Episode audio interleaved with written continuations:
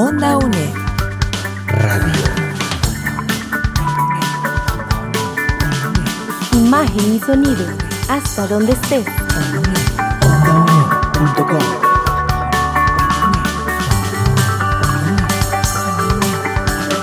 Un espacio de la Escuela de Ciencias Sociales y Humanidades de la UNED. Hasta donde estés. Onda UNED. Acortando distancias.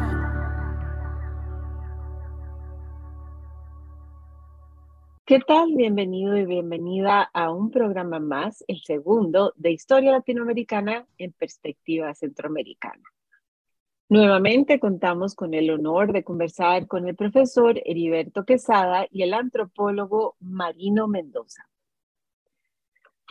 Y justamente el día de hoy hablaremos sobre este tema, específicamente sobre el periodo posterior a la llegada de los españoles y posterior a la etapa llamada colonial.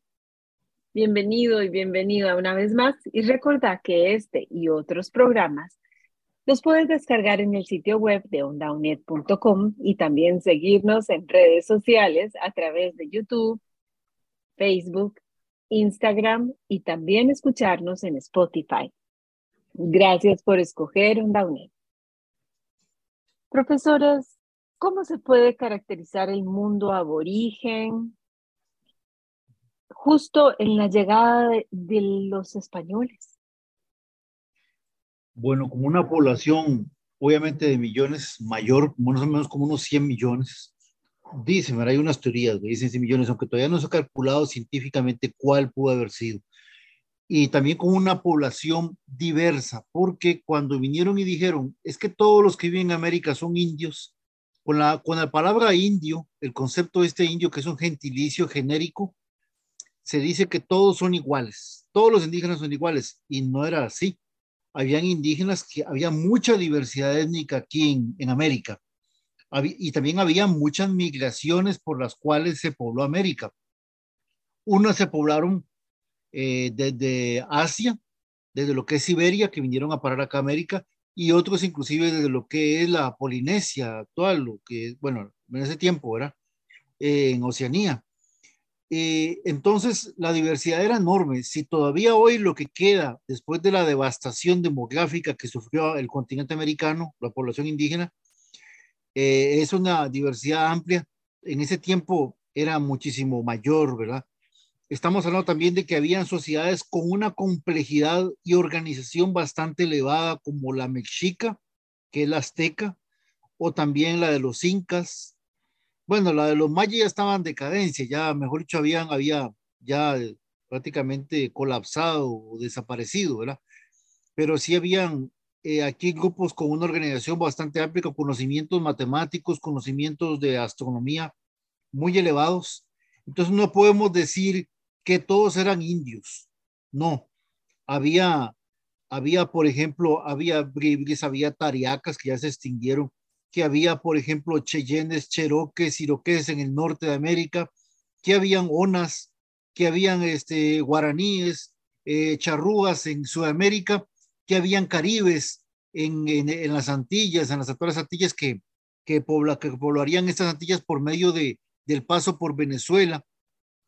Entonces, eh, estamos hablando de que era un panorama bastante amplio, con ciudades grandes también en pie, y bueno, ya llegó 1492 y posterior a, a 1492 que empieza lo de la colonia, un tiempo bastante posterior, digamos, hasta inclusive 40, este, hasta 1500, inclusive 61, un poco tardíamente, ¿verdad? Y ya todo esto fue ya desapareciendo completamente y ya la devastación demográfica pues terminó con esto. Pero al principio era muy diverso. Don Marino, ¿podríamos hablar un poco eh, sobre el número de personas que murieron en la conquista? Hay como varias teorías, tal vez usted como antropólogo nos pueda ayudar a entender qué fue lo que pasó. Sí, sí bueno, eh, hay unas teorías que dicen que pueden haber muerto unos 55, 56 millones, otras dicen que 70 millones, otros que 80 millones. Bueno, en esto sí hay que, hay que ser, bueno, voy a aclararlo, no es que una política de exterminio de parte de, de Castilla, de parte de España, ¿verdad? Digamos, vamos a, vamos a eliminar a los indígenas, sino que lo que pasó fue esto, sí hubo una catástrofe demográfica tremenda. Eh, es decir, que a partir de las enfermedades también que surgieron los indígenas, que fue una catombe demográfica enorme que disminuyó la población hasta un 90% de la población original. Aparte de eso, también los trabajos forzados a los cuales eran sometidos los indígenas mediante la encomienda, la esclavitud, la brutalidad, esto también descendió mucho la población indígena. Eh, entonces, eh, claro, eh, la forma de conquista que se dio como medio de terror fueron tremendamente fuertes. Eh, no lo digo yo, lo dice también un catedrático español nacido en Córdoba, que es catedrático de la Universidad Autónoma de Barcelona, Alfonso López Espino, que la conquista que se dio acá fue bastante fuerte. Eh, es decir, fue, fue, fue, violenta. Decir, eh, ninguna guerra ha sido pacífica, todas las guerras han sido pues, violentas. Esa es la historia, la historia de la humanidad también, la historia de la violencia. Y eso también ocurrió acá. El descenso no se puede, pues, se, se, dicen varias cifras, pero digamos que puede andar en uno hasta más de un 90% de la, el descenso de la población en, lo que fue América, en América, América Latina. En la parte donde estuvieron los ingleses, que fue, o franceses, en la parte de, de Estados Unidos y eh, Canadá, eh, parece que ahí fue todavía peor. El descenso demográfico ahí fue peor, ahí fue una aniquilación mucho más masiva de los indígenas y en la parte castellana, en la parte española, fue duro. Eh, en, es que en la parte donde pasaron los ingleses, británicos, pues ahí sí que no, en una parte que no dejaron nada, desolaron completamente, ¿verdad? Ahí sí fue, estamos hablando de un genocidio. Conversemos sobre la situación ideológica. ¿Qué significó desde el punto de vista cultural la imposición del pensamiento y la forma de vida española? Sí, bueno, eh, bueno, dos, eh, aquí podemos hablar de un concepto llamado etnocidio.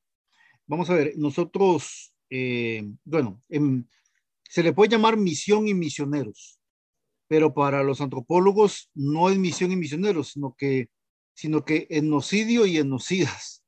Porque, bueno, un misionero se le ve como una persona mataculturas que desplaza una cultura con otra, que dice, mi religión es mejor que la suya, por lo tanto la voy a, voy a desplazarla, la voy a sustituir y esto fue lo que pasó aquí en América Latina. Y cuando se le pegaba un golpe a la religión, al sistema de creencias espirituales, se le estaba golpeando toda la cultura completa, porque mucho del conocimiento indígena es acceder a través de los sentimientos. En muchos casos es más importante sentir que, que reflexionar. ¿verdad? Entonces, eh, cuando lo estaban golpeando ahí es como el talón de Aquiles. Eh, claro, se vino, se dijo que se demonizaron, se satanizaron las creencias indígenas y se colocó la Iglesia Católica encima y de esta manera pues este, se cambió una perspectiva de cómo es que se veía el mundo. Eh, entonces a esto se le puede llamar genocidio o destrucción cultural, también se le puede llamar. Eh, digo, obviamente que eh, la imposición fue bastante, la cobertura pues bastante grande y que tanto así que fue, fue totalitaria y, y que pues abarcó todo lo que conocemos, eh, bueno, sí, toda América, toda América, y que vino a sustituir este cambio de creencias que los indígenas eran muy, muy diferentes, diametralmente opuestos a lo que era el catolicismo, cristianismo. Eh, digamos, el, eh, los indígenas accesaban por medio de los mitos a la realidad, mientras que el, el que, vamos a ver, por ejemplo, caso, los indígenas viven en Costa Rica dicen que ven a, Dios como un dueño, no lo ven como un padre, como ve la tradición judío-cristiana. ¿Qué, ¿Qué diferencia esto tiene en la economía y en la forma de manejar los recursos de la naturaleza? Que cuando tenemos a un Dios como dueño, le tenemos que pedir permiso al dueño para cortar un árbol, para matar un animal, para ensuciar un río. Pero si Dios es nuestro padre, nuestro papá en la tradición judío-cristiana, no tenemos que pedir ese permiso. Podemos ensuciar un río cuando nos dé la gana Podemos matar a un animal cuando nos dé la gana. Podemos este, eh, cortar un árbol cuando nos dé la gana. Entonces aquí viene este cambio en los recursos, en el manejo de los recursos naturales y por eso es que muchos ríos en sectores indígenas actualmente todavía se ven muy limpios por este cambio de creencia, este cambio de que también esto tiene un efecto en la economía, en la forma de cómo nos manejamos en el entorno. Me gustaría eh, recordar algo sobre las crónicas de las Indias de Cristóbal Colón, Fray Bartolomé de las Casas y Hernán Cortés. Hay algunos fragmentos de estas crónicas, el primero de Cristóbal Colón de Diarios a Bordo, muy interesante, porque él describe lo que vio. Y dice así, más me pareció que era gente muy pobre. Ellos andaban todos desnudos como su madre los parió. También las mujeres, aunque no vive más de una harto hermosa, y todos los que vi eran mancebos que ninguno vive de edad más de 30 años, muy bien hechos, de muy hermosos cuerpos y muy buenas caras, los cabellos gruesos, casi como sedas de colas de caballo y cortos. Los cabellos traen por encima de las cejas, salvo unos pocos detrás que traen largos, que jamás cortan. Ellos no traen armas ni las conocen, porque les mostré espadas y las tomaban por el filo y se cortaban con ignorancia. No tienen ningún hierro. Muy interesante esta descripción y yo quisiera eh, que el profesor nos ayudara a caracterizar qué fue lo que encontraron en el caso de Centroamérica. ¿Qué encontraron los españoles? Bueno, eh, gente que eh, indígenas con organizaciones, con casicazgos, con líderes indígenas ya ya establecido. Ya para ese tiempo ya los cacicazgos en, en, lo que era Centroamérica ya estaban establecidos. Ya más o menos se podían llevar unos, no sé, 500 años eh, de antigüedad, y al momento de que llegaron acá. Y también hay otra cosa importante, es que em, hablando de cómo encontraron, cómo accedieron a estas culturas indígenas, no es lo mismo Costa Rica que el resto de Centroamérica. Por, por una razón, la, la conquista se dio de diferentes eh, de diferente forma por las situaciones geográficas o en, naturales en que se encontraban ambos. Por ejemplo, para el resto de Centroamérica, la penetración desde la costa hasta el interior es más fácil porque la vegetación era menos densa desde la propia, desde la propia playa. En cambio, para Costa Rica, el caso de la vegetación era mucho más abundante desde la propia playa. Entonces, hay, hay mayor vegetación. Entonces, la conquista se dificultó un poco más, más para el caso costarricense. Para el caso de Centroamérica, la penetración de, para que los conquistadores ingresaran por la, por la costa hasta el interior del territorio, conquistando y arrasando todo lo que podían, eh, pues eso fue más fácil. Entonces, la conquista se dio de manera más fácil y también se, se hizo la división de clases, también, también digamos que más, más rápido, entre ricos y pobres. Entonces, esto fue también, también otra de las historias importantes. Y con respecto, perdón, ahora que decía, también quisiera hacer un tipo de comercial para todos que pudieran leer un libro que se llama Los 100 nombres de América acerca de estas visiones que usted acaba de decir de Hernán Cortés, de Cristóbal Colón, eh, porque, eh, bueno, yo que viví entre España y viví también aquí en, en, Costa Rica, este, parece que todavía hay visiones que todavía permanecen hasta el momento, es decir, hay una forma en como todavía los españoles o los ticos, como una como forma en que los americanos vemos a Europa, y cómo Europa todavía, todavía nos ve, o España todavía nos ve. Entonces, con este libro, Los Síndromes de América, del filósofo Miguel Rojas Mix, eh, que me lo recomendó una antropóloga, por cierto, podemos encontrar muchas respuestas también a estas cosas que nos hemos encontrado. ¿Cómo es que, cómo se construyen las imágenes? ¿Cómo es que se construye la imagen del otro, de la alteridad?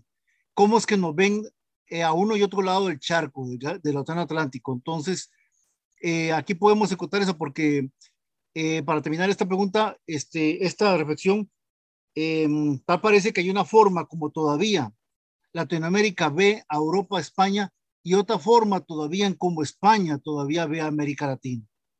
Eh, parece que ese asunto todavía sigue permaneciendo a pesar de los años. Onda UNED. Acortando distancias.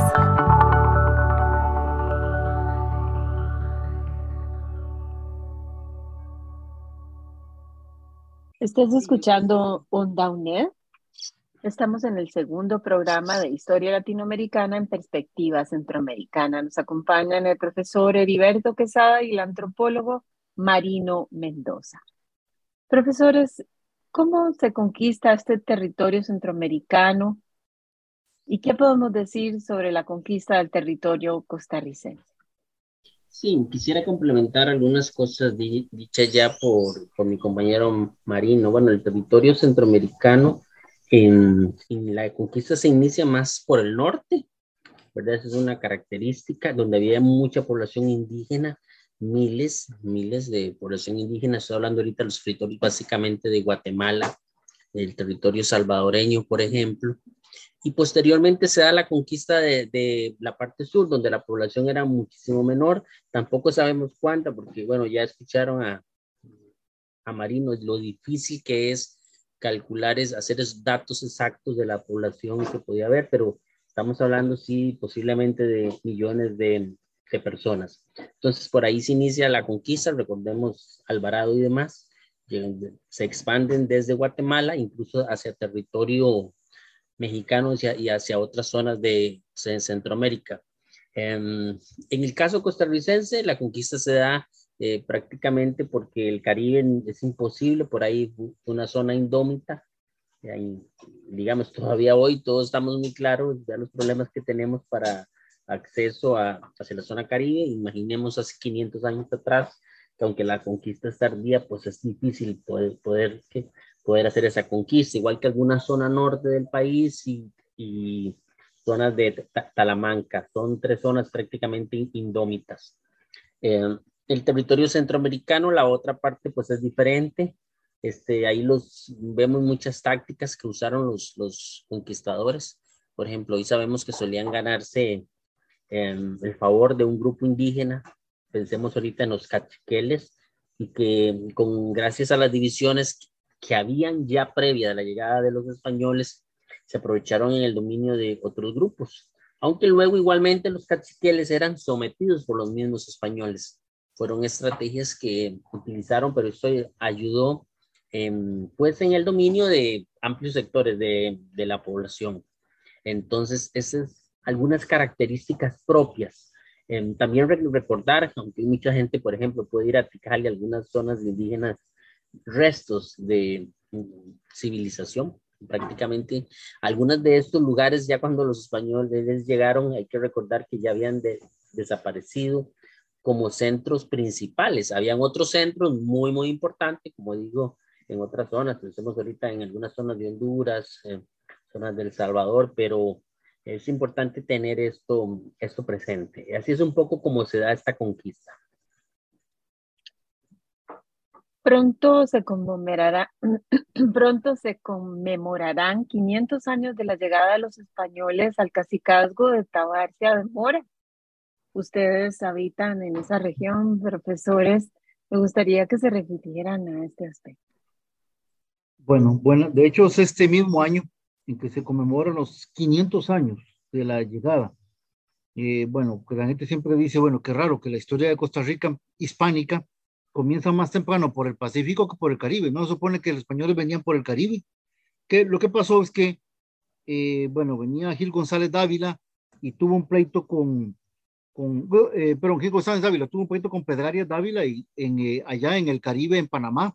Y entonces Pedrarias Dávila no le quiso prestar embarcaciones o barcos. Y entonces el otro tuvo que caminar a pie todo Panamá, lo cruzó. Y en el Golfo de San Miguel hizo unas embarcaciones nuevas y entonces así fue como vino Costa Rica y, entró por aquí. Y bueno, y entonces entraron a lo que es, bueno, sí, ahora menciona Tabarce de Mora, que era el reino indígena de Pacaca o Pacacua en ese tiempo, que estaba habitado por los huetares. Y ahí se encontraron eh, Gil González Dávila junto con, bueno, esto unas crónicas de Andrés de Cereceda, eh, que, era, que era tesorero de esa expedición. Y entonces se encontró con, eh, se, dice, con, con el rey, el rey indígena o rey Pacaca, eh, Huetara, perdón, en 1522, en unos montículos que estoy, están ubicados eh, ahí como unos 100 metros yendo para Palmichal de Acosta, de Tabarcia Centro, eh, a, unos 200 metros del centro de Tabarcia, en, la, finca de un, de un, señor que es un terrateniente, más o menos tiene unas 36 hectáreas. Y ahí están los montículos arqueológicos, se supone que pudo haber sido ahí el lugar de contacto entre europeos y los indígenas del Valle Central. El primer encuentro de Costa Rica entre indígenas vallecentralinos y europeos que se dio ahí hace 500 años. Fue un encuentro exploratorio. hasta, hasta 40 años después, 1561, con la, con la, con la siguiente expedición de, de Juan de Caballón, fue que ya empezó, como dicen, el, ya la conquista, la colonia, la esclavitud de las personas, y entonces eh, la población descendió y también ya el reino indígena de Pacaca para 1561, que está formando primero lo que llamaban pueblo de indios, ya el reino indígena estaba en decadencia, ya estaba decayendo, mejor dicho, ya estaba, estaba muerto. Y para 1583 ya ahí fundan un corregimiento colonial que es una unidad administrativa colonial independiente, digamos que independiente del gobernador de Costa Rica, que era monitoreada por el propio rey de España, de la capitanía, y fundan ahí mismo en Tabarza de Mora, lo que es actualmente Tabarza de Mora, el corregimiento de Pacaca en 1583. Y ahí sí, el asunto se volvió eh, violento para los indígenas. Ya, ya 40 años después, el primer, este primer encuentro de 1522 no fue tan violento, fue como exploratorio, ¿verdad? Pero es que 40 años después ya sí, el asunto se puso obviamente feo porque eh, se dio un conflicto de interés importante los, por la tierra, el control, el dominio de los territorios. Los españoles y los huetares tenían los mismos intereses de la, de la tierra. Claro que los españoles, los castellanos querían ganar y apropiarse de las tierras indígenas, entonces así fue como pasó. Y claro, y este conflicto de intereses no fue para nada pacífico, fue violento y ya me imagina cómo puede ser. De hecho, claro, también los huetares, pues obviamente, pues al tener un imperio huetar, tenían también sus roces con otros grupos étnicos indígenas. O sea, lo que se dice es que los indígenas quepos delataron la ubicación de Tabarcia de Mora, lo que era indígena de Pacaca, porque les lo dijeron en la propia costa del Pacífico, ustedes quieren controlar Costa Rica, tienen que controlar a los indígenas huetarios que son los más poderosos.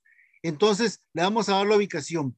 Ellos están 12, 12 leguas hacia el noroeste, paralelo a la costa, que son más o menos unos 66 kilómetros, leguas castellanas. Una legua castellana igual a 5.5 kilómetros.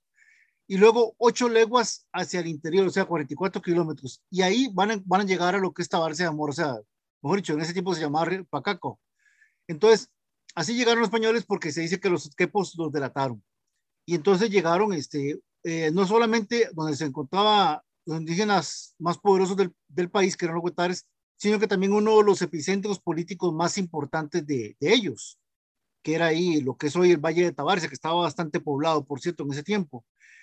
Y eh, sí, a partir de ahí se da un, un cambio en la historia de, del país de Costa Rica, porque inclusive 1522 es mucho antes de cuando fundaron Cartago. Cartago, Cartago lo fundaron en 1564 y esto de Tabarce se dio en 1522, o sea, 40 años antes. O sea, después de, lo que ocurrió ahí en este lugar, que, que es hoy Tabarce de Mora, este, más adelante pues se dio pues todo un cambio completo de lo que empezaba a ser Costa Rica, la nueva Costa Rica. Ya para 1561 inclusive fundan la primera ciudad hispánica que, ciudad, que se llama Castillo de Garcimuñoz, porque ahí, ahí nació en un pueblo de Castilla eh, Juan de Caballón que también se llama Castillo de García Muñoz. Entonces también le bautizó su nombre, que por cierto, hoy, a día de hoy, la verdad, ha sido una de conjeturas, por no decir batear, de dónde pudo haber estado esa ciudad hispánica, si estuvo en San Antonio de Desamparado, si estuvo en Valle del Sol, que soy de Santana, si estuvo en Turrúcares, que parece que el historiador Carlos Molina Montes de Oca dice que eh, la, posibilidad o la, o la hipótesis más importante podría ser que estuvo en San Antonio de Desamparados. Bueno, volviendo al anterior para terminar, ¿cómo, ¿cómo fue el primer encuentro de hace 500 años? Pues exploratorio, digamos, de dos, de dos no el encuentro, encontronazo. Un, eh, bueno, pero eso fue exploratorio, entre dos pueblos que se trataban de estudiar uno al otro. Los huetares, ¿quiénes son estos barbudos que vienen de afuera? Y los españoles decían, bueno, ahí vamos a ver cómo son estos señores, ¿verdad? Pero hasta 40 años después de esto fue que ya empezó, como dicen, la colonización. Y para ir cerrando este programa de hoy de historia latinoamericana con perspectiva centroamericana, quisiera que terminemos recapitulando cómo se caracteriza el mundo cultural de la colonia en América Latina y en Costa Rica. Sí, yo quisiera, mm, lo que puedo decir, hay, hay que entender algo, digamos, cuando hablamos de colonia, en primer lugar hay que entender un periodo donde ya acaba ese, digamos, eso que tal vez podemos ver en películas, ese periodo donde los españoles salen con sus caballos ahí matando gente, esclavizando, más bien ahora ya los españoles ya están completamente asentados. Es decir, después de las derrotas de los indígenas y demás, ya hay todo un proceso de instalación, de montar una nueva sociedad con nuevas clases sociales, con nuevas leyes, muy limitado el mundo indígena, prácticamente uno ve, digamos, este, las jerarquías sociales, incluso los mismos, en muchos pueblos en muchos países, los mismos esclavos traídos de África por, por la desaparición de la comunidad indígena, este, tenían un, un papel incluso predominante sobre los mismos indígenas. Entonces es una sociedad muy jerarquizada. Se ha dicho que la sociedad colonial, desde un punto de vista demográfico, lo que separa a la gente, a las castas, es el color de piel. Entonces en la cúspide ahora sí tenemos los peninsulares que llegaban desde España y tenían todas las prerrogativas, no solo tenían el dinero, sino que también tenían muchos derechos, por ejemplo, ser electos gobernadores, alcaldes. Tenemos poco a poco van apareciendo, eso sí, ya los hijos de ellos, al final de la colonia, ya para el, pues, mientras nos acercamos al siglo XIX, tenemos los famosos criollos, digamos que la hipótesis histórica es que son los grupos más beligerantes que van a luchar por su independencia, ¿verdad? Y tenemos otro montón de clases subalternas en Costa Rica es, lo hemos podido poder en los pueblos de indígenas, por ejemplo, pero en un plano de subordinación legal y económica sumamente alto, por no decir que también este, la colonia, si bien en algún momento supuso en muchos pueblos un, un aumento demográfico importante, la verdad es que se encontraban en desventaja total desde un punto de vista económico, prácticamente muy limitado su ascenso, en, por ejemplo, en temas de estudio, a diferencia de los criollos, los hijos de los españoles, que muchas veces sí tenían la posibilidad de estudiar, prácticamente los, los, la, la nueva cultura que se mezcla, que es mestiza, tiene muy limitadas sus, posibilidades de ascenso. Y eso más o menos así es en toda América Latina, con sus matices, por ejemplo, obviamente los pueblos, digamos, más del sur, muy ligados a la minería, o pensemos también en, los pueblos de México, esos pueblos sumamente importantes, sumamente ricos en recursos, este, los españoles se instalan más, con más ejércitos. En el caso de Centroamérica, pensemos en, se va haciendo una casta una casta en las zonas donde había más posibilidades de recursos indígenas, por ejemplo, pensemos ahorita en, Guatemala y, El Salvador, y esa es la sociedad que se va configurando en la época colonial. Y de la sociedad, digamos, siglo XVII, XVIII, ya para el siglo XIX, pues otros aires em, llegan, mm, porque muchos de esos pueblos ya, ya llega la idea de la independencia, pero entonces van a haber algunos cambios, por eso lo veremos en los siguientes programas. Muchísimas gracias al profesor Heriberto Quesada por la producción de este espacio y, a nuestro invitado, el antropólogo Marino Mendoza. También quiero agradecer a José Navarro en la edición de este programa. Nos escuchamos nuevamente con más entregas de historia. Muchísimas gracias y mucha suerte en tus estudios.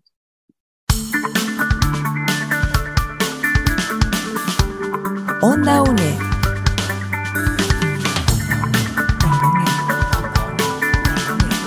Imagen y sonido, hasta donde estés.